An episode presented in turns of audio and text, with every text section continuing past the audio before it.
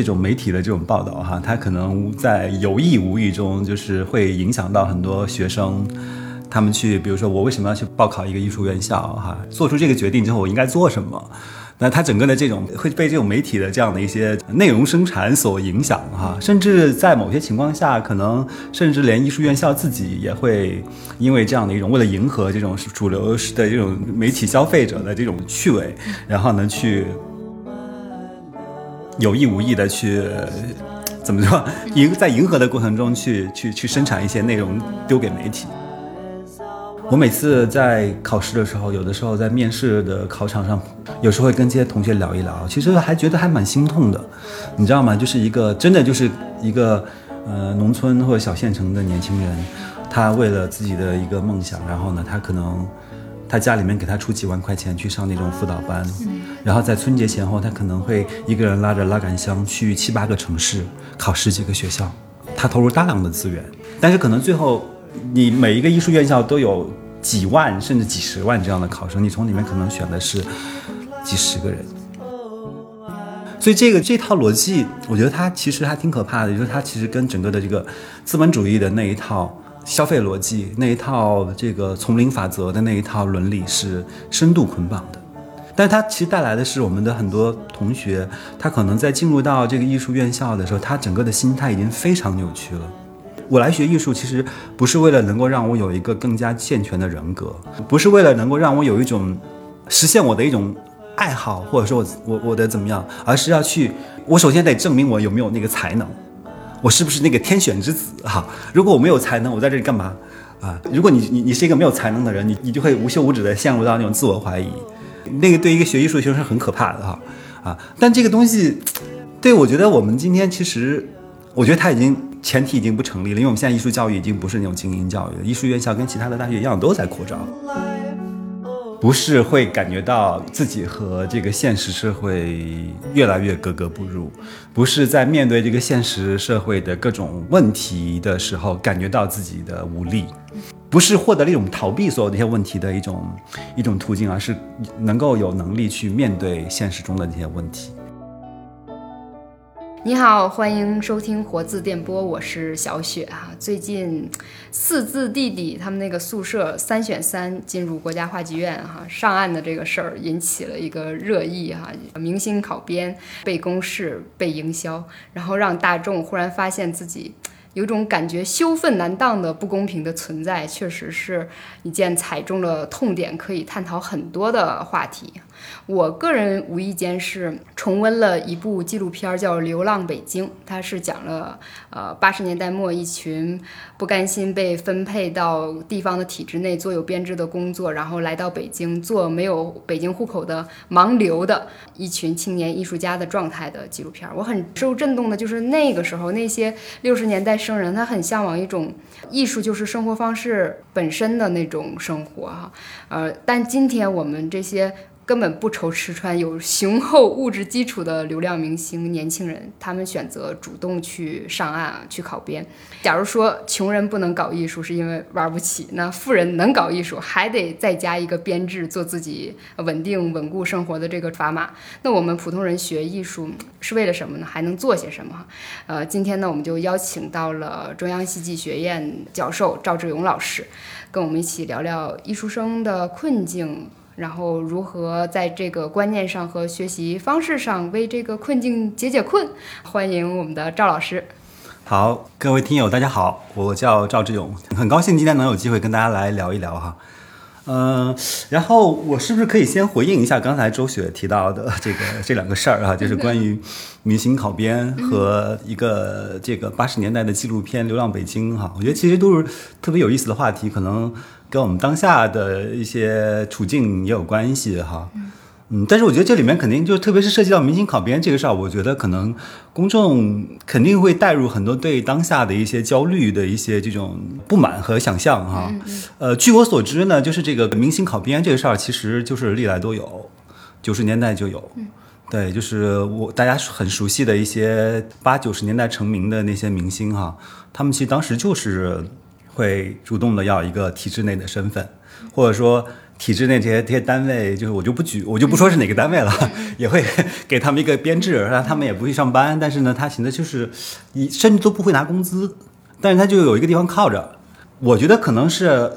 大概是为了要以后退休可以有一份保障吧。对，所以这个还不还真不是今天才有的事儿。所以我觉得，当然今天这个事儿呢，就是大家会涉及到会会会去讨论说，嗯，这些考进这个话剧院的这些明星。他们在这个这过程中是否公平，是吧？主要大家可能主要是考虑是这个哈，呃，就觉得说你一个明星，你可能在校期间你都在外面接戏，你是不是真的有时间可以去很扎实、很系统的去完成这种作为一个话剧演员的这种训练哈？当然这可能很难哈。那那些真的就是在学校里面扎扎实实打基本功，然后他在舞台上可能基本功会比你好的，他也许就没办法。因为你你把这个名额占了，他就没有机会去做这个事儿，然后大家可能觉得这个不太公平哈，但是我觉得他可能是另外一回事儿哈。嗯，好，我知道，就是说那个明星考编背后有很多所谓不好说的事儿，对，很多事情可能很难说哈。哦，对，就我们可能会觉得是不是？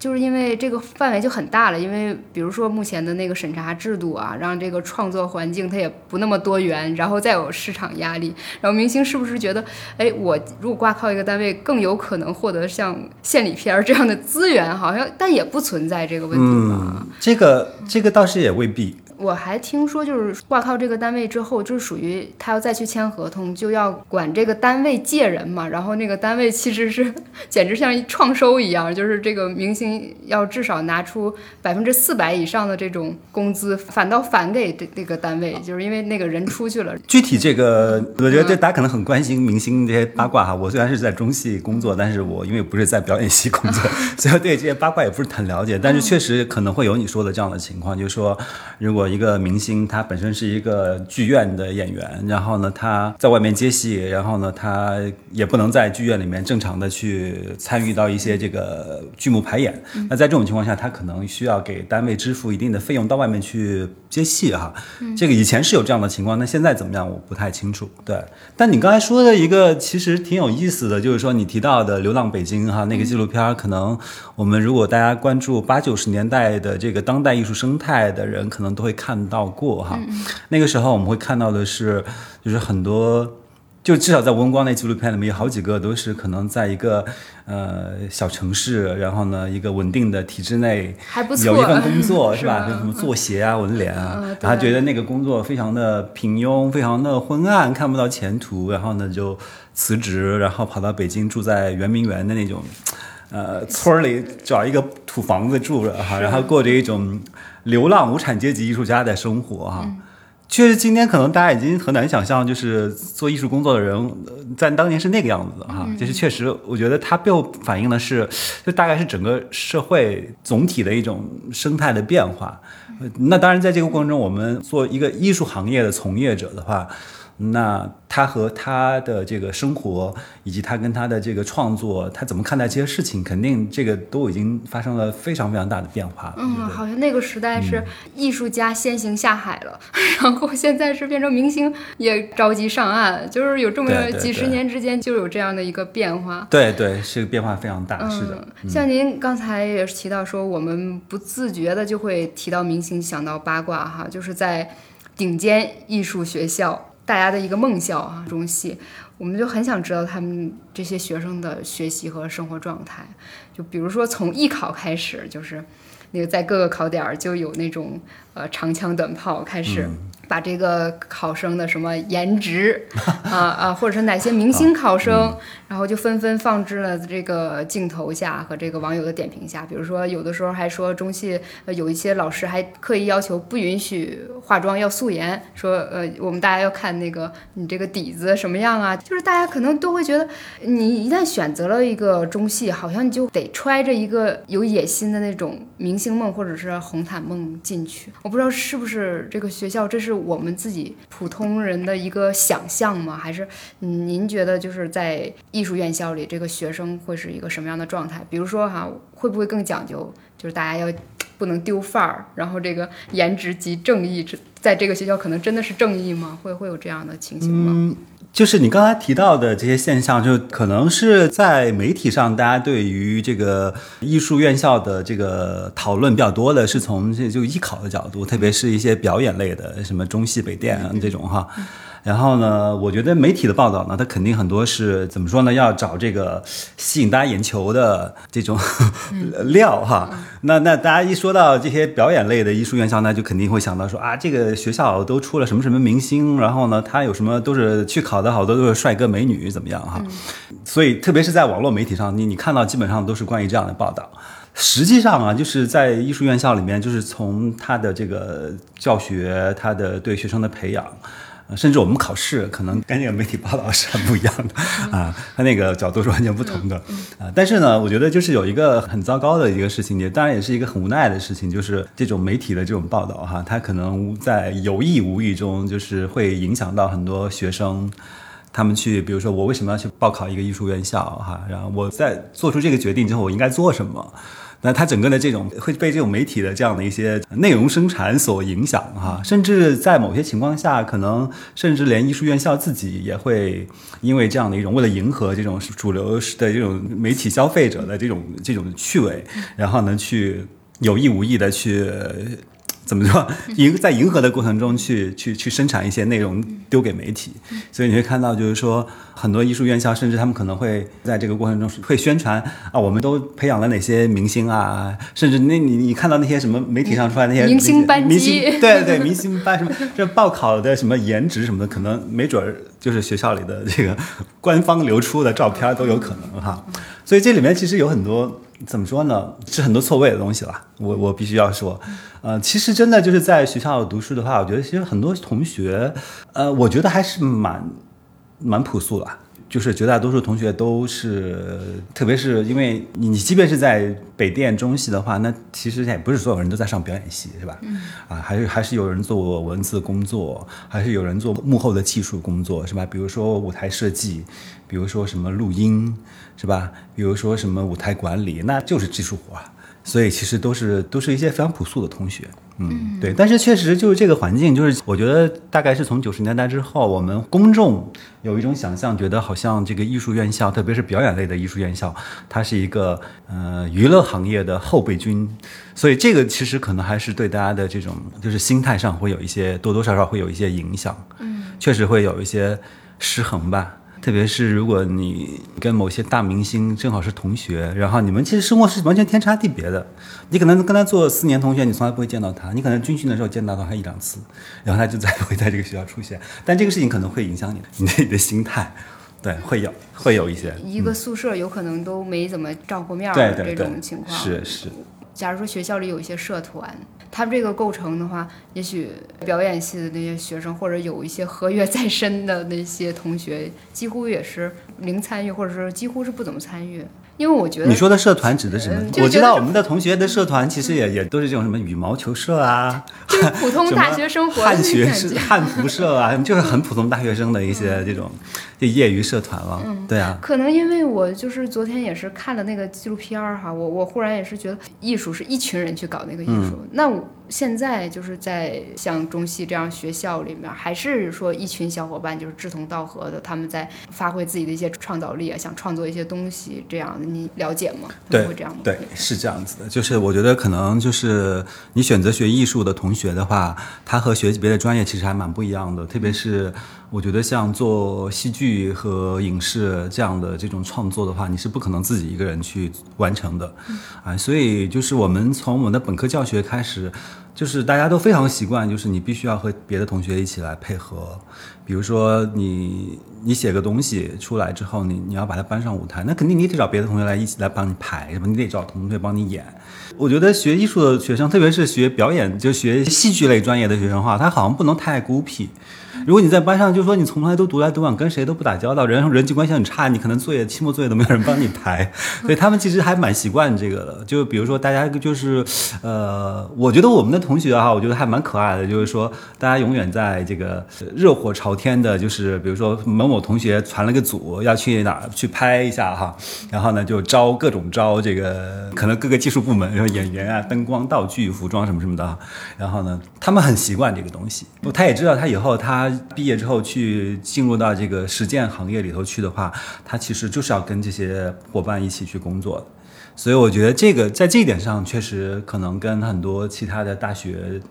特别是文科的这块专业很不一样。因为我们讲讲在文科的话，你不不管是文学呀，还是比如说社科啊，你你不论是做创作还是做研究的话，你基本上是很多时候是在自己一个人做一个很孤独的事业哈。但是学艺术的话，我觉得还是这一点不太一样。我忽然想起，就是我我们硕士阶段一个老师，他的他硕士是在北电，然后那个博士在中戏，然后他说以后你们要找演员，呃，不一定光盯着那个表演系，我告诉你，北电的那个导演系的学生也可会演戏了呢。哎，对对对，是的，就是就是基本上就是，不论是戏剧学院还是电影学院的话，我觉得基本上就是说，他不管学的专业是什么，他一定都会有这个舞台表演实践的这个课程和经验，这个是的。我不知道为什么，可能是因为我自己也对艺术就有一种主观上的喜欢和、呃，我就觉得这么可爱的一群人，然后他们大学的时候也很努力的做了很多事情哈，一起去传个剧组拍片儿。我觉得学艺术就是一个，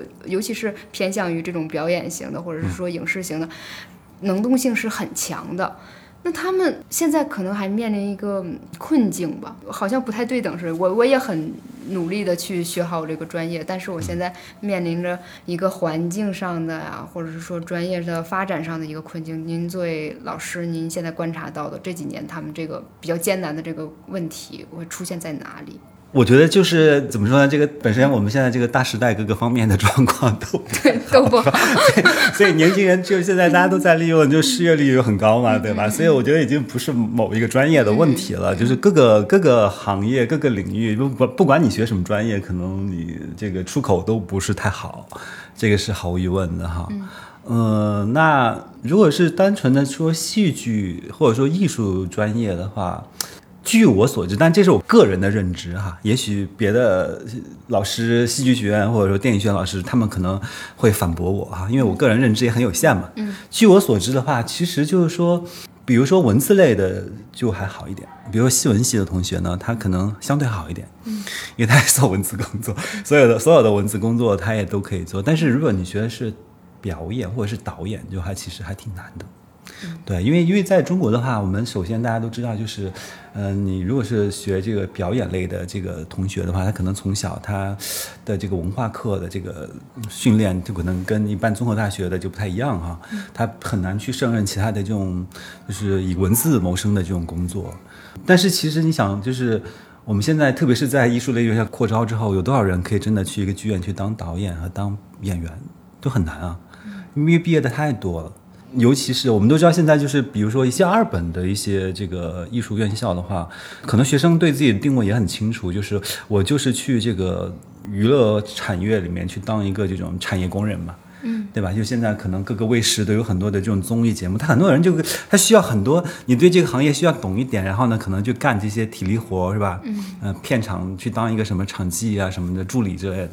也很辛苦，然后可能薪资水平我估计也不会太高。但是如果你是一个中戏北电的学生，你可能还不一定能够 放下这个身段哈，然后你可能还要觉得我要有一些什么梦想什么之类的。但是现在说实话，就是这个文化娱乐产业这个行业。我们都知道，疫情之后它已经变成了所谓最脆弱的产业，是吧？最没有保障。然后呢，这个产业、这个行业里面，大家也知道，就是其实就业的这个整个的这个这行业生态也不太好。我们所知道的，比如说什么潜规则性性骚扰之类的，这个行业其实还蛮高发的。然后它其实，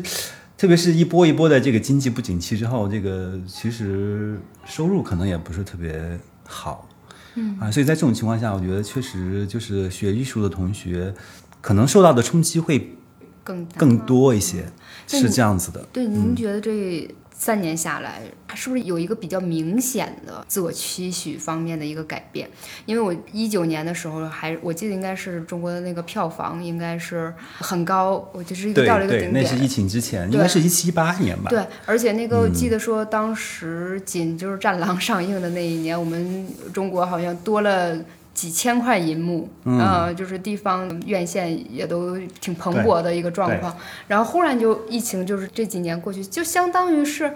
三届学生，一代人三届学生。比如说一八年入学，他可能还有那样的期望，然后毕业的时候就这样了啊。对，其实这个非常快哈、就真的真的这个行业变化太快了。比如说以前大家觉得电视剧是很不错的哈，但电视剧行业从某一年某个明星的这个公司出事儿之后，这个行业就不行了。后来就有一波就是所谓的这个网剧是吧？网络大 IP，然后大家就纷纷的从电视剧就改去写网络大 IP 哈。就之前的话，我想就是起码在十年前或十五年前吧，那时候中戏戏文系毕业的学生，他很多就自己去组一个这个什么创作工作室哈，都还挺 OK 的。但后来你就发现不行了，然后呢，就可能就写网络大 IP，然后网剧的泡沫也崩了，崩了之后呢，现在可能就写类似剧本杀，然后那个收入当然是每况愈下哈。但是我就觉得，其实我们如果看的话，就是之前的那个繁荣里头，其实就已经有很多泡沫和危机。比如说你提到的那个，大概是一八年左右，咱们的那个电影忽然有一波繁荣，对吧？然后那个时候有一个说法是说院院线下沉嘛，嗯，因为以前的话好像就是一六一七年之前，可能去电影院看电影，它不是一个很普及到小县城的一个文化娱乐活动。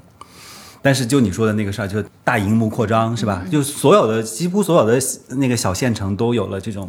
都都有了院线电影院是吧？然后大家就开始，然后就电影观众就急速扩张，嗯，然后一下子，包括那那年《战狼》《红海行动》是吧？票房拿下去，跟这个当然它跟这个客观的这个硬件的这个物质条件的这个这个设施的扩张是有关系的。但是其实我觉得在那个之前，其实是有很大的，已经有很大的危机在里头。我们今天可以看到，就是因为那个时候我记得就是在那一波电影业的这个扩张之前，就是很多搞影视产业研究的人，他们会经常在讲中国电影的一个很重要的一个观众来源是所谓的小镇青年。嗯，我不知道你有没有这个印象？有有，对，但是我当时其实觉得那个就是那个说法是让我觉得非常不舒服的，就是因为其实有一些这个行业内的这些从业，比如说某些影视公司的高管啊，或者说一些研究者，在他们的那个那个那个表达里头，他可能没有直接这么说，但是他的那个言下之意是所谓小镇青年，就是说。其实他们是没有什么，你没有什么太高的审美要求的，所以我们其实就是说要去迎合他们那种比较不太高明的趣味，然后用一些不是特别高明的东西去喂养他们。然后中国这个市场又这么大，所以你就可以 OK 就可以去可以混了是吧？对这个很好混哈。啊，那我觉得这样的这个带来的。当然，我们没有看到，因为很快这个整个的这个社会的这个大的环境和各种客观的条件，这些都改变了嘛。一下子就疫情来了之后，所有的这些东西都改变了之后，我们也不知道这个如果说那一切还在延续的话，会是怎样哈。但是我会觉得，对，就是在这个行业里头，它的这个发展，其实我是觉得。并不是非常有利于那些，如果从一个创作者的角度来说，哈，就是非常真诚的、踏踏实实的去搞创作，然后呢，想要去很真诚的去表达自己的一些思考和经验，然后去很诚实的去、会真诚的去回应我们这个时代大家的一些困惑。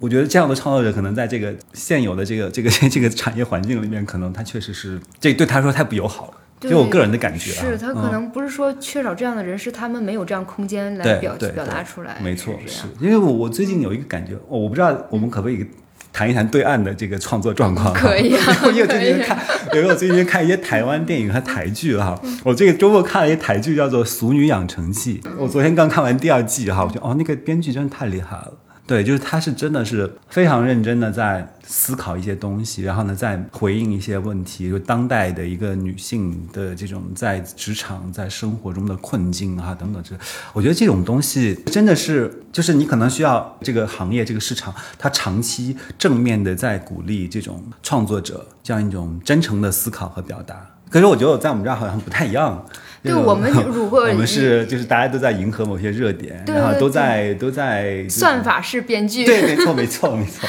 然后对京剧是台词，对对对。然后觉得嗯包括某一个动作的发生，不是说一个情感驱使或者是情节发展，而是觉得到这几集应该有接吻这个点了，然后会引爆。嗯，对对，当然这个从从这个从编剧的角度来说，他们肯定都会有很多这样的一些怎么说技术上的这样一些考虑，肯定都会有哈。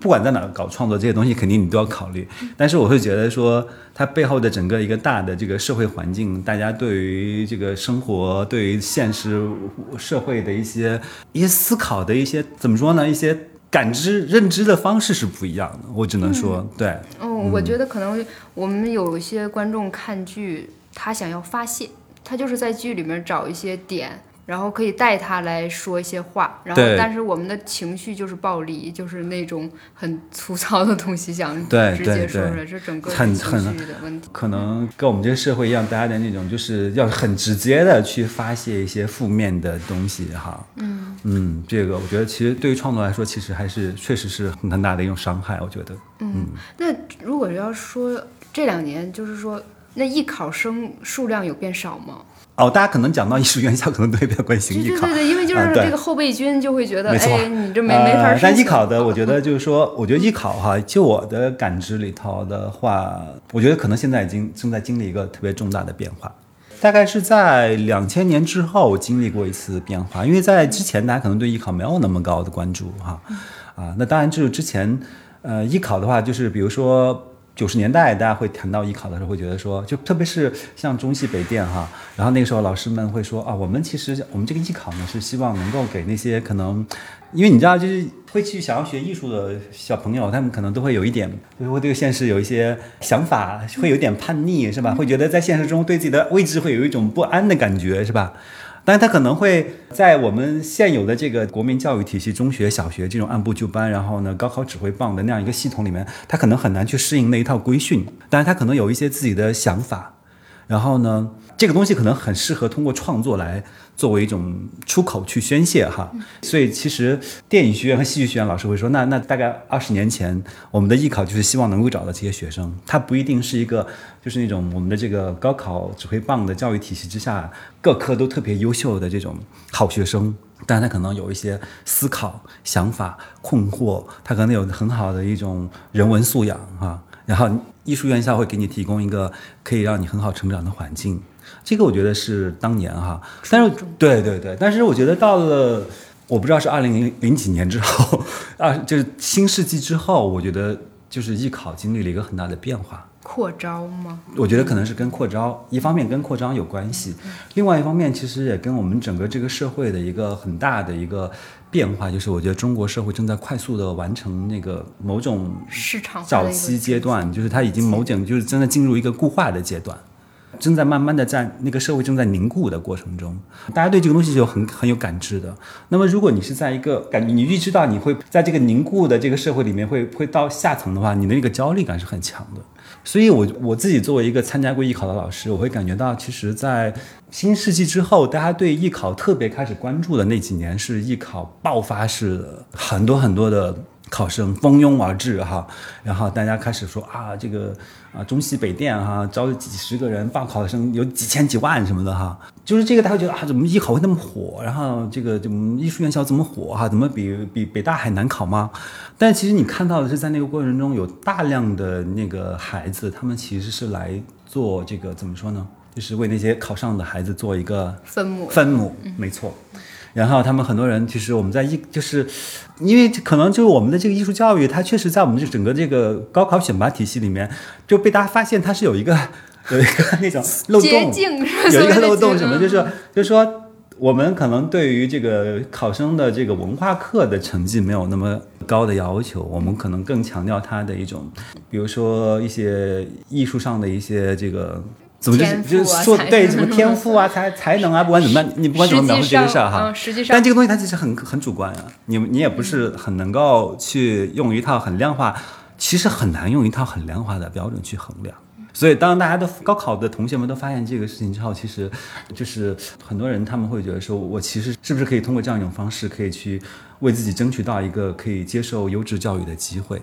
所以这个事情其实很多艺术院校的老师其实很，大家都会吐槽哈，说啊，一个山东是艺考大省嘛，我没有任何地域歧视的意思哈。但因为山东确实高考分儿太高了，然后考生太多了，而且山东大家又是孔孟之乡，大家都觉得我一定要读书嘛，对吧？我不可能说我不上学我去打工，这个对他们来说是那些同学来说是不太现实的。但然后大家就艺考又非常多，所以很多艺术院校老师就说。我这一个舞台美术系，好家伙，他知道他去考中央美院，他考不上。他去高二的时候去参加一个美术班，训练一下。我们反正对美术又不是要求他要画的要怎么样，然后他就来了。然后大家觉得，那我就我现在碰到的好多都是这样的考生，大家都有不满。但是呢，你确实会看到，其实艺考热，我觉得背后折射的是新世纪之后我们的这个中国社会很多家庭和年轻人所面对的一个困境。我每次在考试的时候，有的时候在面试的考场上，有时候会跟这些同学聊一聊，其实还觉得还蛮心痛的，你知道吗？就是一个真的就是一个呃农村或者小县城的年轻人，他为了自己的一个梦想，然后呢，他可能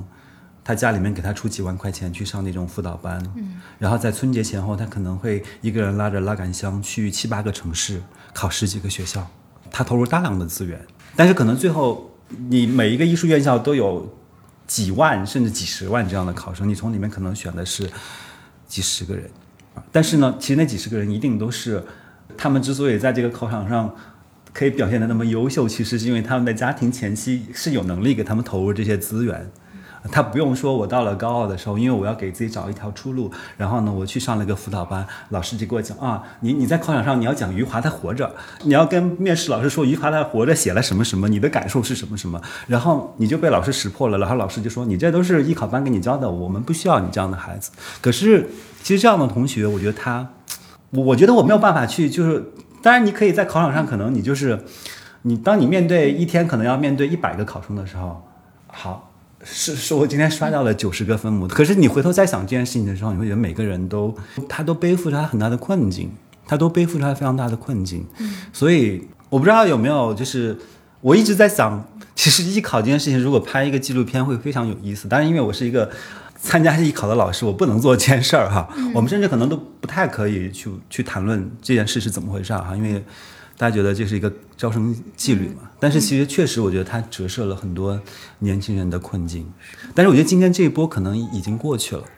特别是在疫情之后，可能艺考艺术院校的招生会面临一个改革。我不知道你你知不知道这一点？就是因为现在不是疫情之后，就是就是旅行什么的就会受到很大限制嘛。以前的话，很多这个考生他们都去不同的城市，不同的城市去有一个有一个一一两个月的这种考试旅行。嗯，然后呢，就是可能到一个地方，哪个地方，比如说艺术院校在哪个城市设考点，他就去那住住一个星期、两个星期考试啊。现在这个这个已经很难了嘛，所以我们就艺术院校现在都在改革。一般来说，像就是文学专业，就是编导专业的话，就不会再设校考了。然后你就直接就是按照高考分，对，按照高考分来录取。像表演啊，还有什么这个演奏之类的专业的话，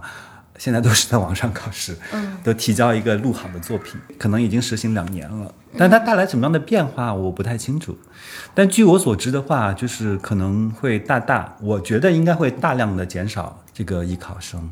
因为因为确实你很多的编导专业你都不用再考了嘛。但是对于某些年轻人来说，他确实可能这条路就就没有了。想学编导的同学也只能通过好好 对，他就提高文化，他就只能去文化课去参加高考了。就对于老师来说，当然，但老师们觉得这个授课老师可能觉得这是一个好事儿，省事儿，你省事儿了嘛？你不用，就因为考试真的很很很辛苦的。而且就是说，你确实你招来的学生，可能以前很多就是那种艺考辅导班我估计你们大家你也知道哈，对，那种流水线加工，然后呢，大家就现在不用去上艺考辅导班了，可是，可是我忽然反过来想啊，就是我们的学生其实毕业，如果假如说回到自己的小镇哈，他还可以做一个艺考培训机构，但是现在这个嗯现在不行了现在这个这个路对也也没有了，是的，我曾经想过说，因为这样考生的实际的旅途的消费就是降低了嘛，嗯花的花费变少了。我在想，哎，那是不是意外的实现了某种公平？就是大家那个呃不用花这钱，其实这都是小钱儿的，跟培养他们 相比，应该是这么说，是吧？这个就是在结构性的问题上来说，这个考试的这个流程真的只是最后一哆嗦，根本都不算什么事儿了。一个巨大的不公平在于，像您说高二以前可能就已经大家整个的从他可能出生的那个那个时候开始，是对，就已经有这个好伤啊。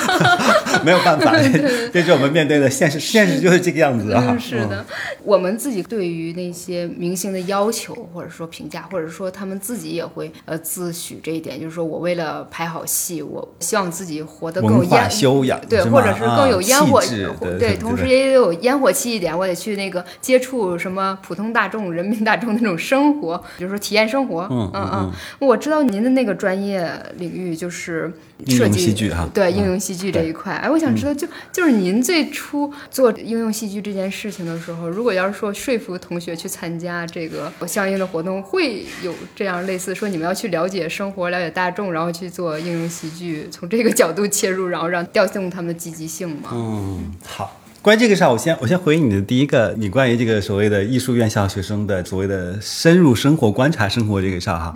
就是对我们我们其实就是我们的这个艺术院校的培养，它还是移植的这个苏联的这个模式嘛。就是苏联的艺术教育的话，它可能就是在这种现实主义的这样的一种。呃，理论体系哈，它要求要去深入生活、观察生活哈，包括咱们就是以前作家或者艺术家都在创作的时候都有一个这种采风，对吧？观察生活之类的。但是其实这个有一个很有意思的事情是，就是说他其实当他这样说的时候，他反而预设了一个前提，就是艺术家本来不在生活里头。所以，当我创作的时候，我要需要从艺术的世界回到现实生活当中去，去采风、去观察、去体验。可能我们待会儿会回到这个话题，也许啊，如果我们会要聊的稍微理论一点的话，也许要回到这个问题。就这个其实是从十八世纪的启蒙主义以来，我们形成的一种艺术艺术观，或者说我们我假设我们和艺术之间的关系，就是艺术其实是一个第二自然，它不是它不在现实世界里头。十八世纪的德德国哲学家康德他说，艺术审美其实是一种普遍和无功利的快感，就它跟现实生活其实是隔着，是一个第二自然。所以其实就是我们会假设说，艺术它是一个是另外一个世界哈，啊，它当然跟现实世界需要发生某种关系，但是它跟现这个现实世界是不一样的。啊，所以从这儿就是，如果回到这个，你刚才说我我现在做的这专业哈，就是所谓的应用戏剧，它恰恰是一个就是一个非常晚近的一种艺术实践，就是大概是从这个上个世纪的六十年代才开始出现，然后呢七十年代慢慢发展起来。然后呢，到了九十年代才开始进入到艺术教育的这个大学的这个科系设置里头来的。我可能还得给大家简简单的普及一下这个概念是怎么回事。对对对，我还我还做了一点笔记，为了能够比较严谨的把这个事儿讲清楚哈。呃，那么这套就是从六十年代开始出现，然后到九十年代开始被艺术教育的这个大学机构吸纳的这样一套艺术实践，它其实是怎么回事呢？就是它包含了很多具体的实践方法哈。但它有一个共同的特征，就是它不是把戏剧当做一种艺术，就是我们所谓的那种纯艺术或者高雅艺术。我们现在说戏剧，我们说戏剧是一种高雅艺术，对 fine 吧？art，对，fine art，对，就是英文那些 fine art。我们说它不是一种所谓的高雅艺术或纯艺术，它甚至会故意的不要去各种剧场空间做演出，甚至都没有一个为了让观众来看的一个演出。他可能就是在一个特定的人群里面做一些这种戏剧活动或者戏剧工作坊，然后呢，它的目的呢其实是怎么说呢？可能实用目的是第一位的，审美目的是第二位的。它可能是用来要在学校里面上课，那就戏剧教育啊，大家可能现在都知道哈，教育戏剧啊，什么这个教育之之类的哈，甚至它可能用来辅助一些治疗。比如说戏剧治疗啊，心理戏剧，大家可能也都了解哈。比如说像什么嗯，发展戏剧就是在七十年代非洲出现的，比如说什么为了干预艾滋病防御啊，为了普及这个扫盲识字运动啊，甚至可能是为了健康普及什么的，然后用一些戏剧的方法来做这些工作。那包括我我自己做的社区戏剧哈，就是大家可能就某一个社区、某一个社群，它的这个一些具体的一些面对的一些问题，然后呢，用戏剧的方式来讨论、处理和呈现哈。所以它实际上就是说，它跟我们传统的就是我们现有的这个这种戏剧教育哈，其实有一个很大的区别，就是它是不是把这个戏剧当做是一个所谓的那种纯粹的或者是自制的这种艺术空间，我恰恰是要。打破这个这个这个这个壁垒，而是把戏剧变成一种很功利的东西啊，然后呢，用一戏剧去做各种各样的什么社会工作、教育工作哈，各种其他的一些实践工作，啊，所以怎么说呢？我们在一个。戏剧艺术的最高学府啊，大家觉得应该是一个高雅艺术的殿堂，做一些非常不高雅的事情，对？在这个过程中，就是如果从我个人或或者说从我们的同学去做这件事情的时候，可能那个过程里面经历的已经不仅仅是所谓的要去观察生活、要去体验生活这么简单的事情，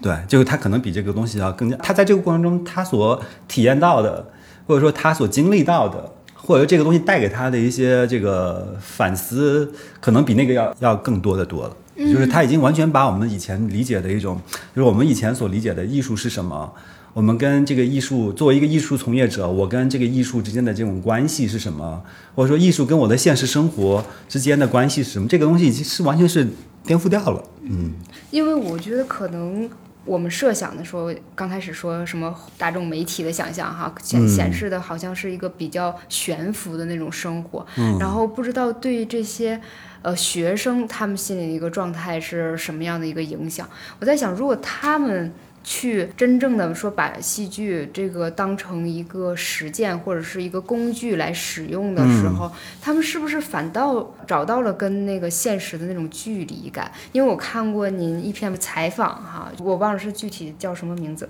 就是在那个剧里面，每一个人都用我来表达，就是我怎么怎么样，然后设置一个角色叫我们。我不知道是不是就是在这样一个具体的去做这个剧的过程当中，学生反倒发现了我，发现了。自己和这个世界的关系会有这样的一个效果吗？一定会会的，就是因为我我现在就是，当然我带着同学们做一些这种应用戏剧的实践，那肯定都是结合到我自己正在工作的一些场域哈，因为我现在是在一个。城边村的社区，然后和一群这个流动女性，就是从可能从外地来到北京打工的这些外来女工哈，流动女性和他们一起做一些社区戏剧的一些实践哈。那所以我们的同学可能也都会，当然前提是他感兴趣啊，他们也会进入到这样的场域。呃，那这个过程中，实际上就是说，我觉得同学们他们可能。对于他们，就是说，可能是一个，就是在这做这个事情的时候，会发生一些和他们在他们作为一个，比如说他是一个艺术学院的正在接受艺术教育的学生，或者他是一个潜在的未来的艺术家的艺术实践工作者的这个过程很不一样的东西。首先，在这个过程里面，他不是在创作自己的作品，他不是在创作自己的作品，因为我们做这件事情的时候，其实是因为就是这些外来基层流动女性，她们希望要用这个。戏剧这种形式，去讨论和处理他们现有的一些处境，当然可能某些困境哈，这些困境是他们希望能够通过戏剧这样一种方式去加以讨论、加以表达，然后呢，去在公众面前去呈现，然后引发关注。然后呢，引发大家的讨论，就是是这样的一个过程。所以，我们介入这个过程的时候，我们是作为一群有戏剧特长、有这个专业训练的人，我们用我们的专业技能去帮助他们更好的做这件事情。这不是我们自己的创作，啊，所以当你进去的时候，你你首先你要接受这个设定，就是你现在不是在做你的创作。当你作为一个创作者的时候，你其实是。你可以首先我自己决定我的主题是什么，然后我我要表达什么样的主题，我对我的这个主题是一种什么样的态度和立场。但是当你进入到一个社区戏剧这样一个场域的时候，你不可能说我作为艺术家，我设定主题，你们来演我的戏，你们要听我的啊。然后那个过程中一定会发生很多大家之间的一种非常平等的一种协商。然后我作为一个有艺术训练、有艺术技能的人。有我首先要知道这些打工姐妹在这里，她们想要表达什么，然后我要把她们想说的事情说得很清楚。也许她们自己可能由于她们没有这样的一种训练和技能，然后她们可能，呃，他们迫切想要讲的那个东西，他们自己可能没有能够讲得很清楚。我用我的技能帮他们把这件事情讲清楚，但是这个东西不是我在创作。所以我觉得这个是一个首先要发生的一件事情，而要做到这个，其实对于很多年轻的同学来说，其实也很不容易。呃，我们就是在一八年、一九年曾经做过一一个戏叫做《生育记事》哈，然后在做那戏的时候，我们其实是首先是做了很多的这个社区里面的这个采访，采访了一些这个社区的一些妈妈，然后呢，就是他们当年就是在怀孕和生育的过程中的一些经验。嗯，其实挺难的，因为就是我们一开始是让那个我们的同学去做采访，但是你想，我们同学其实可能啊十九、二十出头，然后呢也从来没有，还可能很多人同学还都还没有恋爱过，然后呢她要去面对一个，比如说经历过品，可能就是从农村老家出来先打工，然后呢认识了自己的男朋友结婚，然后在这个过程中怎么样，就是怀孕生子，然后跟她在各个方面的完全不同哈。他们的人生人生的这个经验哈，然后他们在我们这个社会上所处的位置，他们的一些可能情感思维方式都完全不一样。然后在这个过程中，其实你要能够让这个对话展开，都是很难，都是很不容易的。而且这个过程中，其实艺术家的创作，我们会发现，我们看很多作品就知道，就是我在编人物的时候，我其实是可以用我的想象，我需要调动我的想象，我觉得那个人物会是怎么样，他面对这个处境的时候，他他可以怎么样。但是我们是不能有。就是我我你当然可以有你的想象，但你的想象如果说跟你一起合作的这群人不接纳的话，你是不可以这样做。在西方的话，这种创作方式被叫做基于调查研究的创作，它其实就跟人类学家的工作非常接近，啊，只不过我最后是用一个用一个剧场作品来发表。所以我觉得，其实对于我们的同学来说，其实这个工作比一般的这种在这个艺术院校里面接受艺术教育做创作要难很多。但他们自己其实也觉得，在这个过程中会有很多的收获。有的同学会说，他觉得其实，比如说以前我自己没有在做这个工作的时候，可能家里面也会有一些来，比如说打扫卫生的阿姨什么的，那可能你跟他的相处。你可能觉得她就是一个在你家打扫卫生的阿姨，你甚至都没有看她的眼睛。对，但是当你经历过这个之后，你真的跟一个你做保洁或者做家政的阿姨有过这么深入的交往，然后你把她的故事，你通过采访她，然后你通过跟她在一起在排练室里面去工作，去把她的故事把它编成戏，放到舞台上去演，甚至你在那个演出的时候看到她，看到她的故事被搬上舞台的时候，她会有什么样的反应？那个那就完全不一样的。对，所以我觉得这个工作非常的，就是他们应该会从里面得到很多很多东西。嗯，我觉得就是您刚才的这个讲述，就是这个讨论哈，就都一层一层。带着我们深入的就往下一层层思考，因为您讲到最开始的时候，我们讲到那哎，那是不是那我们可以用技术和我们用戏剧为工具去帮助他们了？然后后来发现啊，下一个层面就是你究竟人和人之间能不能相互被理解和听到？对对，嗯，我我我能不能听懂你在说什么？然后再往下回再往下说，还是回归到你作为一个创作者，那你究竟创作的你是为谁说话？是的，呃，你在表达的是什么？和你如何去表达？是，是我们包括像我们作为普通的观众，也要在想，当我们在。骂一部作品说怎么不合逻辑？这块不合逻辑，你讲的是谁的逻辑？对，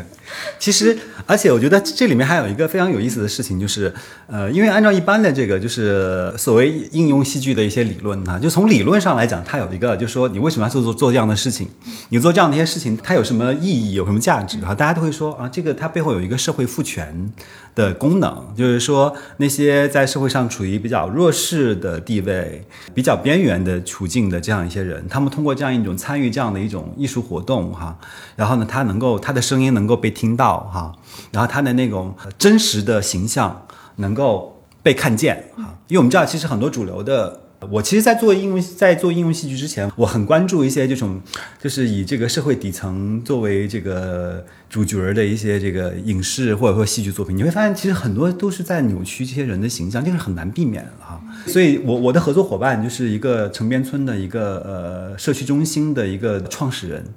呃，一位非常了不起的一位这个姐妹哈，她就提到说，她说她觉得就是我们这群人的声音是要被听到的。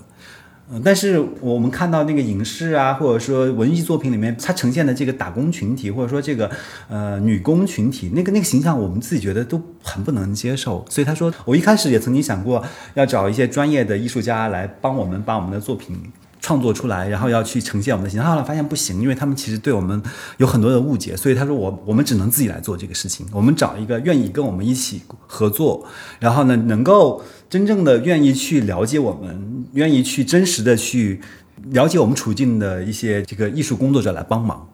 在这个过程中，你会发现，就是说，让这些所谓的我们觉得他在这个社会上处于可能一个比较边缘，或者说一个比较弱势的这个地位哈的这样一个群体，他的声音可以被发出来。因为那按照传统的这个就是艺术社会学的理论来说，这个其实是有一个社会赋权的一个作用哈。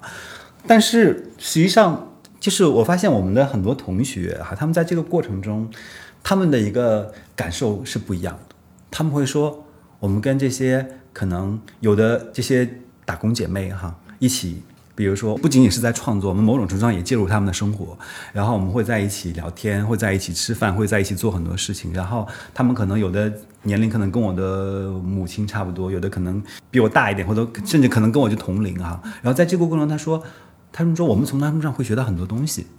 就特别是他们，就是他们面对的这种很多的困境，但是他们会有那么他们身上的那种那种勇敢和乐观，会让我得到很多东西。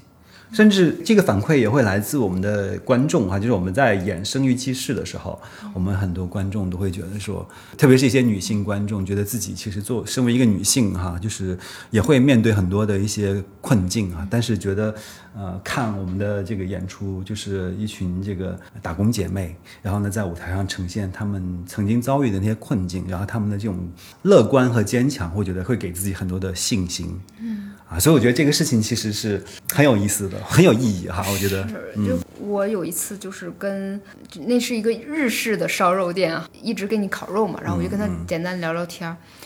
然后我就会发现，我觉得很多大学生 或是有过这样的那个生活经历的人，就跟他们就不太一样了。就我不会想象到我去选择一份工作是因为我的朋友在哪儿。嗯，这根本不在我的考虑范围之内。嗯，但是好多那那些做服务行业的女孩子，十几岁哈，她们也可能呃二十几岁，就是刚离开家，她们在这个社会上好像没有其他的社会关系和保障，她们那个时候就姐妹很重要。就是我的在这个店里交了几个小朋友，然后她们准备去另外一个店了，这就是我一个动机，我能跟她一起走，我去另外一个店打打工。我以前就没想过，因为不知道他们那个状况什么样子哈。讲到这儿，真是我疏于介绍哈，就说了您那个说了一个非常了不起的女性做了一个这样的一个社团，它应该是叫木兰剧社，木兰社区中心，木兰社区中心。对对对。其实我们自己好像还在网上参与过那种众筹吧，或者什么之类。对，他们很穷，所以他们经常在网上发起一些这种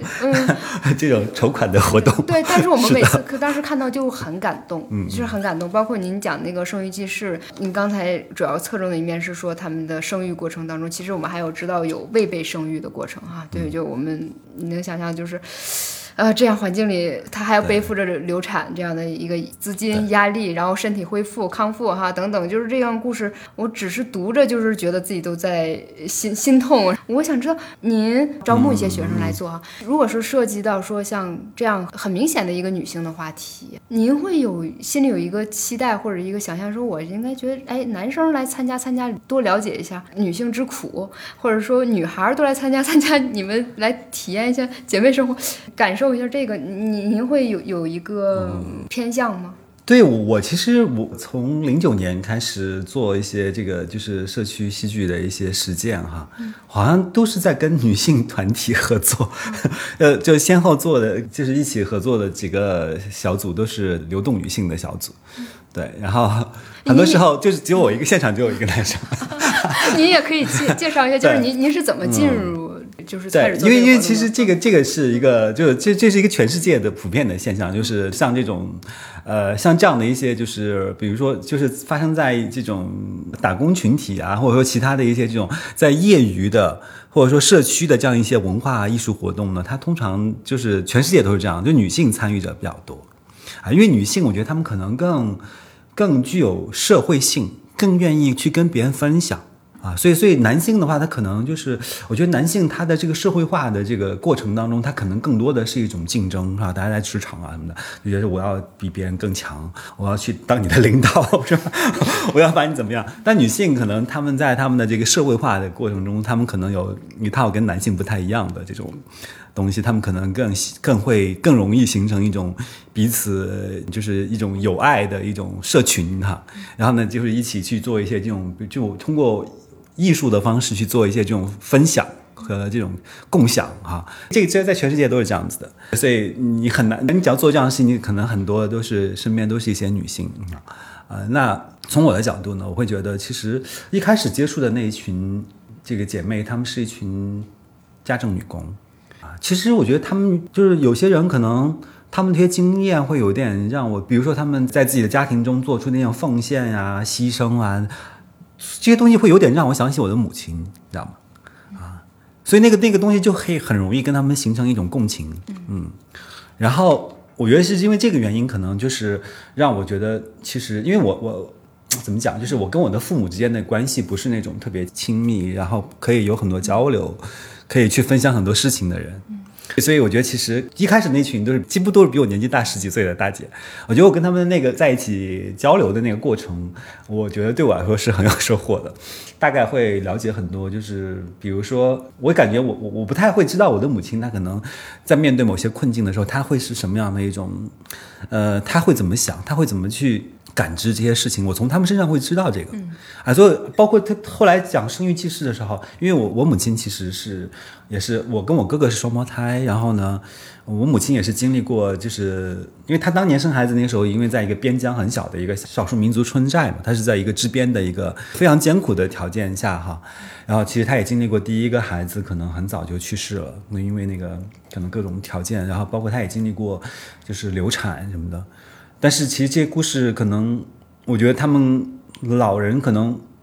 没有太多跟你分享过。但是我会从就是跟我一起工作的这些打工姐妹，就是他们可能就是大概就是十年前或者二十年前在农村，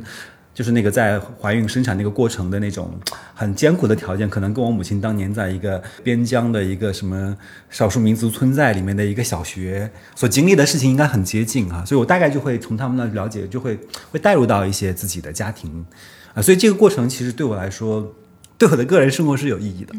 所以，所以我就觉得说，从我的学生的角度，我觉得他们应该也会觉得，就是如果你是一个以后要去做创作的人的话，那么这些东西其实它会丰富你的一些认知。对，当然，如果我会特别希望有更多的男男生 能够去经历这个过程哈，对。然后包括我们的戏演了之后，我们会请一些老师来看，然后很多老师就说：“哎，你们这个戏其实特别应该找那些小情侣，以后要准备要结婚的，然后让他们一起来受受教育。”然后就对，就对于男性来说，他可能是一个他未来的婚姻家庭，对吧？就在这个过程中，他需要做一些准备，做一些什么样的准备，会要承担什么样的责任。特别是我们就是生育，虽然是一个很社会化的事情，但是在这个过程中，可能就是在那个生理上的那种痛苦，主要是由女性来承担的。那么在这个过程中，他的伴侣这个男性可能需要去分担一些什么东西？如果你不能分担的话，你可能起码应该要了解，在这个过程中女性她的经验、她的那个经历的那些生理上的那些那些痛苦到底是什么？所以他们就说这个应该做一个。我觉得应该是民政局那个门口领证之前，先强行把这片儿看完，大家看一看。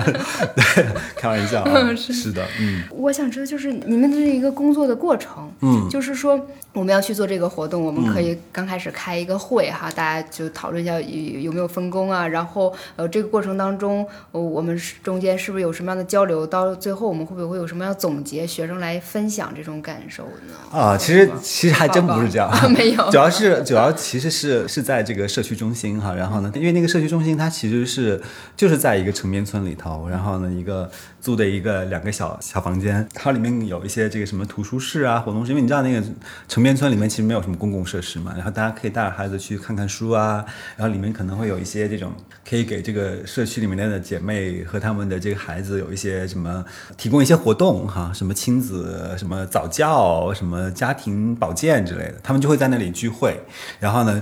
在这个过程中，就会一些对这个文艺这件事情比较有兴趣的这些打工姐妹，然后呢，社区就会给他们组织一些这种类似什么音乐啊、舞蹈啊，是然后进阶的就是戏剧这样的一些活动哈。其实，在这个过程中，就是就是他们要做一个什么戏啊，不会是要去开会，通常都是因为因为我的那个合作伙伴就是这个社区中心的创始人齐丽霞，她自己以前就是一个。打工出来的一个打工姐妹，然后她现在也住在那个城边村，所以她其实很了解，就是在这个社区群里面这些姐妹她们的经历是什么，她们现在面临的一些困境，可能她们自己都不一定能够意识得到的是什么，她们内在的需求是什么。然后呢，当她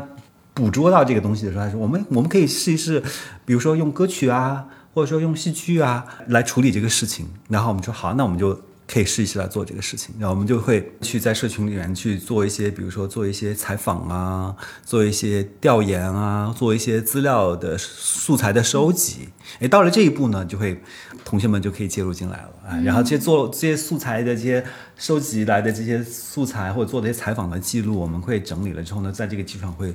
做一些剧本，然后大家一起排练，大概这样。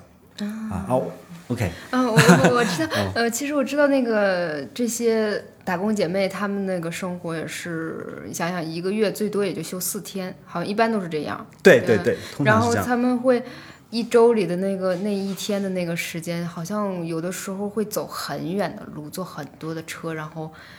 把自己收拾的整洁体面一点，然后来面对自己的这些姐妹朋友，然后去有一个给自己的一个这样的空间和这样一个是。因为因为其实就是说，人是需要有一个，还是需要有一个公共生活，是吧？特别是需要有一种精神性的一种公共文化生活。其实我们想，就是像这个一个基层的打工姐妹，她可能她从老家农村来到北京，然后呢，她在这里其实基本上她也没有什么太多个人的生活。然后他其实就是为了在这个城市赚钱，对吧？为了给老老家的孩子，可能要办个什么彩礼嫁妆啊，然后然后自己以后可能孩子要上学什么，然后自己要养老什么。所以他其实在北京的生活其实是很工具化的，就是工作尽可能的赚钱。但是其实就是人还是需要有生活的嘛。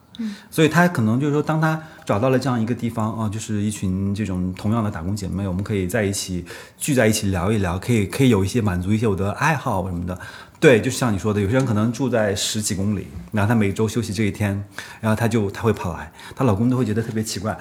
你在这一天休息，你在家里好好躺着不行吗？你上班一个星期你不够累的？你这是在干嘛？他们给你发钱还是怎么着？对，也没给你发钱，你干嘛？但其实这这东西对他说，他觉得是很重要的。是的，可能对于很多普通百姓来说，学艺术。当不当饭吃吗？当饭吃就是这句。我觉得这件事情可能，我觉得其实，哎，对我其实今天预，我我我今天来期待的是不是去聊这个这些这个打工姐妹的艺术实践哈？本来我们的话题是要要讲艺术生的问题啊，艺术生的怎么怎么困境也好，怎么怎么怎么样也好哈。但是我觉得聊到这儿，其实可以回来，觉得这这个东西其实对于我们的同学来说，我想是应该是有启示的。就是其实艺术这个东西。就是我们在我们现实的这个，在我们的社会当中，我觉得它因为太异化了。其实我们现在我们我们看到的就是，比如说我作为一个戏剧研究者，说实话，我已经很久没有去剧院看戏了，没什么好看的。说实话，它就是要么就是一种就是一种自上而下的一种，就是一种什么意识形态宣教啊，要对你进行一种灌输和教育啊，那个东西。你不会有任何让你感觉到亲切和可爱的东西。我我没事吃饱了去 花钱让你教育我啊，要么就是一种完全是一种商业化的一种运作。但是其实我觉得就是说，这个就是我们作为一个人，就是我们精神生活里面的这种是有一种对于这个艺术的一种渴望，是需要得到满足的。啊，所以我在想，就是说。比如说，我们这些同学啊，他们在一个可能在一个城边村的一个特别简陋的那么小破屋里面，跟一群大姐一起带他们跳舞，或者说听他们讲故事，帮他们编戏哈。然后在这个过程中，我觉得他们肯定会去想，就是艺术它跟我个人的生活到底是什么关系。其实我知道，就是特别有意思，就是我们这个我是听说的哈，我听说我们比如说戏剧学院文学系的同学。很多人有契诃夫病，我不知道你有没有听说过。是具体是什么症状？就是说，契诃夫的戏剧和小说里面老会写到一些，就是这种，呃，就是一个三姊妹里面有一个女主人公，那个戏里面不是三姊妹，她们就生活在一个偏僻的小城市哈，然后每天的渴望就是要回到莫斯科去，觉得在那个小城市里面不知道自己该怎么生活。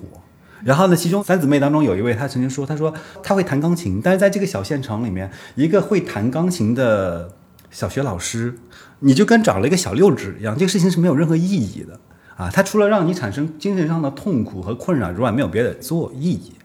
啊！就是说，因为那个环境可能是太停滞、太保守、太封闭了啊，所以你真正的有一种就精神生活的追求的人，你就会你就会感觉到困惑和痛苦哈。当然，契诃夫可能是所有学戏剧的人都很热爱的一位艺术家了。我我们很多同学可能都会特别真切地感受到契诃夫那种痛苦哈，就是特别是你在戏剧学院学了四年，你读的都是经典名句，最后你要去写大网络大 IP，然后你可能在在你的这个公司一个什么影影视公司，然后你各种上司都每天都在 PUA 你，你什么甲方每天都在 PUA 你，然后你会面对各种非常不快乐的事情啊，然后在这个过程中你会觉得就会觉得很痛苦。你觉得你你所有的这个专业的训练跟你现在做的事情其实没有什么关系，就像那什么网络大 IP，说实话就是会写字儿人都能写啊。然后你觉得你说你可能在戏剧学院学了四年编剧，你说嗯这个写戏应该怎么写，戏什么样是好，这一套到了甲方呢可能都狗屁，你别给我来这套啊。然后他可能就是啊就是所谓的。市场需求，啊，现在这个市场需求是又是一个下沉市场，就是要怎么恶心怎么庸俗怎么来啊？那这个时候肯定，因为我的学生他们很多人毕业会干这个嘛，他们会来，就会觉得很痛苦，会跟您请对他们会会讲，所以其实我就知道，其实这个这个所谓的契诃夫病是怎么回事哈。嗯，所以在这种情况下，就是你其实会很怀疑你做些事情到底是为什么。然后你觉得说你他可能当年考一去为什么要去考中戏？他觉得他对艺术其实有一个理想，但是他现在在干的这个事儿好像是这样子。那我觉得其实我在想，在这种情况下，他可能他去社区的这个，也许他以后根本不可能去做这个是英伦戏剧，因为现在是英伦戏剧在中国也没有办也没有这样的岗位，是吧？当然你你你可以去做志愿者去服务一下，但你不可能说能够有一份岗位让你可以靠这个来谋生哈。但是他有过这样一段经历，他可以看到说，就是他所掌握的这个专业技能是可以去帮助一群人，然后可以去真的去，比如说那些大姐和阿姨，他们每天去排练的时候很会很开心，会很快乐，然后他们最后演了一出戏啊，不管演的怎么样，但但他们他们会有特别的有有成就感，有收获感哈。我觉得这个过程对于参与其中的同学来说，起码会跟我一样，会觉得还挺治愈的吧。我觉得我做这事儿 还是有点意义和价值的。嗯，我我会想到，就是如果说哈，以前有一种艺术家的形象，叫做我不可以做过那种稳定的生活，我生每天的生活要尽量的处于一种边缘和一个不稳定的状态，我才能让我是一个艺术的状态。嗯，那也许在现在这个所有人都在追求稳定生活，或者是你已经认清了生活的现实。你必须先得保障你生活的一个基础上，你的艺术能做到真正的跟人在交流，你再做一点人和人之间的有气息互通的那个事情，就已经足够艺术了。我觉得，至少是不那么工具化的。对，但是我觉得其实你刚才讲的这个这个事儿里头有一点啊。我觉得就是就是我们对于艺术家的生活，一个艺术家他过什么样的一种生活，他的生活和他的创作是什么样的一种关系啊？这件事情，我觉得其实你描述了一种就是一种非常经典的浪漫主义式的一种对艺术家的一种想象啊。这个这个想象其实就是艺术家是一群跟我们普通人不太一样的人。他们因为某种天才，或者说没有没有疯狂哈，他们过着一种非常不能够被约束的生活，是吧？呃，怎么说呢？不是和我们这些嗯芸芸众生一样，就是在那种在日常的这种这种社会规则的这个轨道里头哈。啊，其实我觉得这这种对于艺术家的想象，其实就是从十八世纪开始建立的那种高雅艺术、纯艺术 （fine arts） 哈。它一方面当然是确立了一种，就是一种我们今天对于一一种艺术体制哈，一种艺术的一种生产和消费体制。然后呢，以及艺术家在这个在这个体制里面的一个位置。但特别有意思的是，到了十九世纪之后呢，就是呃，随着整个资本主义的这种文化产业的兴起，然后呢。这一套我们对于这个艺术家的这一套想象，它其实是被这个消费体制给利用的。你会发现，比如说我们最被我们浪漫漫画的一位这个十九世纪艺术家梵高，他这个艺术市场上卖的是最好的。我们越是想象那个艺术家，他浪漫不羁是吧？他他才华不能够用用这种我们的这个日常伦理来衡量，我们就就越觉得那个推动他去从事创作那个东西是是一个神奇的。可能就是是来自于我们这个现实世界之外的东西，然后那个东西它其实是在给他的这个给他创造的作品赋值赋值了。嗯，对我觉得这里面有一个很有趣的一个合谋关系。当然，这个东西其实从六十年代以后，大家都在就是当代艺术理论和实践，其实是在批判、反思和解构这条东西。这个我我就我我就我就不多说了哈。但是我在想说的是，其实我们的我们的艺术教育，它其实还是会在这一套一十九世纪的这套逻辑里头啊，比如说音乐学院的同学。他可能就是，比如说钢琴系，我就想，我就那我最后我这四年毕，我能不能去肖赛拿个奖？如果你拿不了，那你就完了，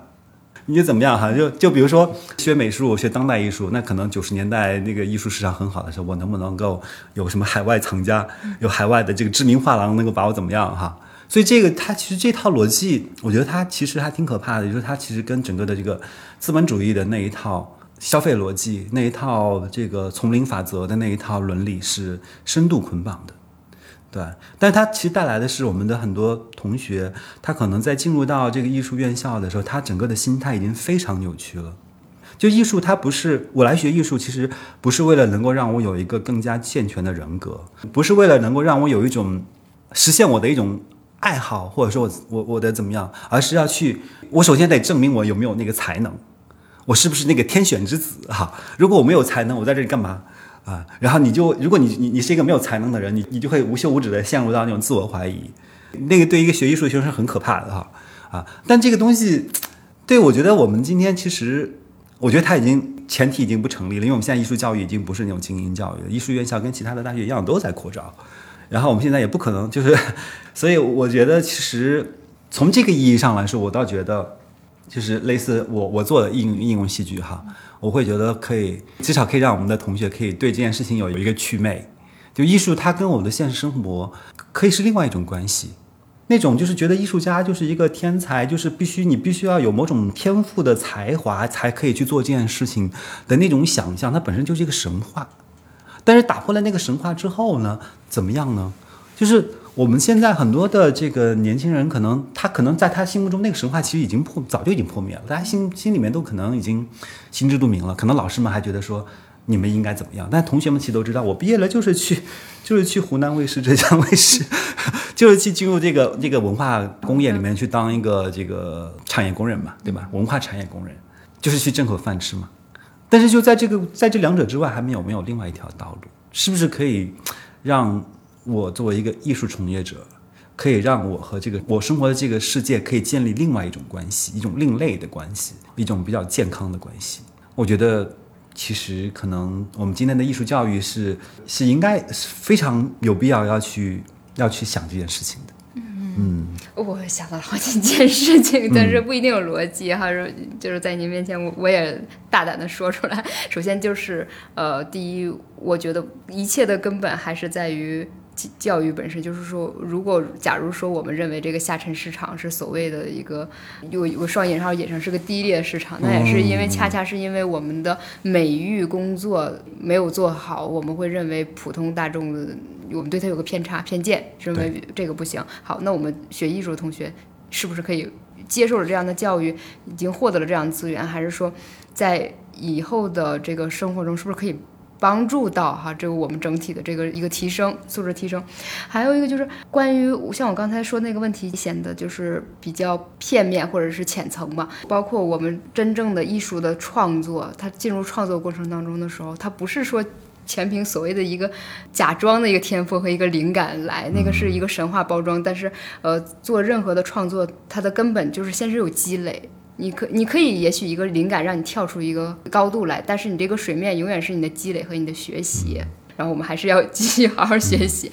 然后还有一点就是，确实是觉得您讲到说学生去做这个应用戏剧，去真正去接触实际的人和困难的时候，是为这个有原本就有点分裂的世界在做一些弥合。对，就是对我们都在不同的一个世界里。平行时空里，我们是不是能有这样的一个机会，以一种艺术的方式，你听见我，我听见你。对对对，是的，是的，对我觉得这一点特别重要，就是我觉得我们今天可能做艺术工作，嗯，其实，在某种程度上，就是就是在这个人与人之间，就首先你作为一个创作者，你自己，你和你的创作对象、你的观众，跟你的所有的合作者，就其实是在建立一种连接和人与人间的一种连接。你这这点我觉得特别重要哈，呃，然后你刚才提到的，我觉得特别对，就是有三点，我就先先说一下你刚才提到的第一点哈，我觉得，那下沉市场这件事情，其实它可以是一个非常中性的一个概念，就看你怎么理解。嗯，当你把它理解成是一个所谓的下沉市场，你们是一个我要把你们把钱从你们的钱包里面捞出来的，那这个它可以是一个非常坏的东西。但是我觉得它也可以从另外一个角度，就它可以它还可以召唤另外一种不同的实践，就是就是说。我们真正的去跟，比如说那些小镇青年，就作为创作者，你跟他你的这个创作对象也好，你的创作观众也好，真正的去建立一种连接，去回应他们的困惑，我觉得这个是不一样的。他跟那种就是说去投其所好，然后把钱从他们的包里兜里掏出来，这个事情我觉得还是很不一样的。对，那么当然从创作者的角度来说，当然你首先可能就你这个就回应你刚才说的第二个事情哈，第二个事情就是说，从创作者的角度，那当然首先我有我的这个我自己的。经验、感受和困惑是什么？我有什么想说的？然后在这个基础上，我可能在这个艺术训练的这个过程中，就是我学习一些方法和技术，然后能够把这个事情可以把它更好的说出来。我觉得其实这这可能是我们就一个比较理想的艺术教育。应该有的状态吧，我觉得。嗯，我我本身我自己也是艺术硕士 理论的，就是学的 MFA，然后拿的是这个学位。到最后我得到的那个东西，可能就是艺术是一种视角，就是你重新怎么去看待一个新事物。对，因为我是本科毕业之后，我先工作，然后后来又去读的这个书。你说他对我这个实质的。生活质量水平有多么大提高吗？我没有因此而再去找一个高薪工作，我，但是我特别恰切的选择了我自己真正想去做的那份工作，它确实帮到了我，而且读之前和读之后，确实那个心态，我我我没有办法用语言来描述，但是确实不一样了，就是就是我我我我去开始想了另外一重事情，可能。早于经济环境的变化之前，我忽然觉得，嗯，买买买和物质生活对我来说没那么重要了。嗯，对，可能就是改变就在这里。我也希望，嗯，今天通过这期节目，也许从标题或者最开始的进入是一个非常八卦的一个视角，但是我是希望最后，呃，像赵老师一直说的，我们去接触那些姐妹，是不是真的给了我们治愈啊？就我们。无论是学艺术，你学任何一个科目，你做任何一种事情，我还是希望我们大家都能找到人与人之间的温度。对对对，没错，就像周雪刚才说的，就是就是，我觉得这是一种就是接受艺术教育的一个比较理想的一个状态啊，就是说。不是会感觉到自己和这个现实社会越来越格格不入，不是在面对这个现实社会的各种问题的时候感觉到自己的无力，而是能够怎么说呢？能够有一种，因为经历了这样一个过程哈，然后呢，能够感觉到就能够有一种内在的一种力量的一种，我应该我应该用一个什么词？就是能够有一种感觉内在的一种变得更强大，然后呢，能够去。不是获得了一种逃避所有这些问题的一种一种途径，而是能够有能力去面对现实中的这些问题。希望我们的这个听友们都能够，如果是我们有这个正在学艺术专业的学生的话，我也我也希望大家接受这样一种教育之后，哈，他能够都能够达到这样一种比较理想和美满的状态。嗯，谢谢张老师今天好，不客气，很很高兴能够跟大家来分享。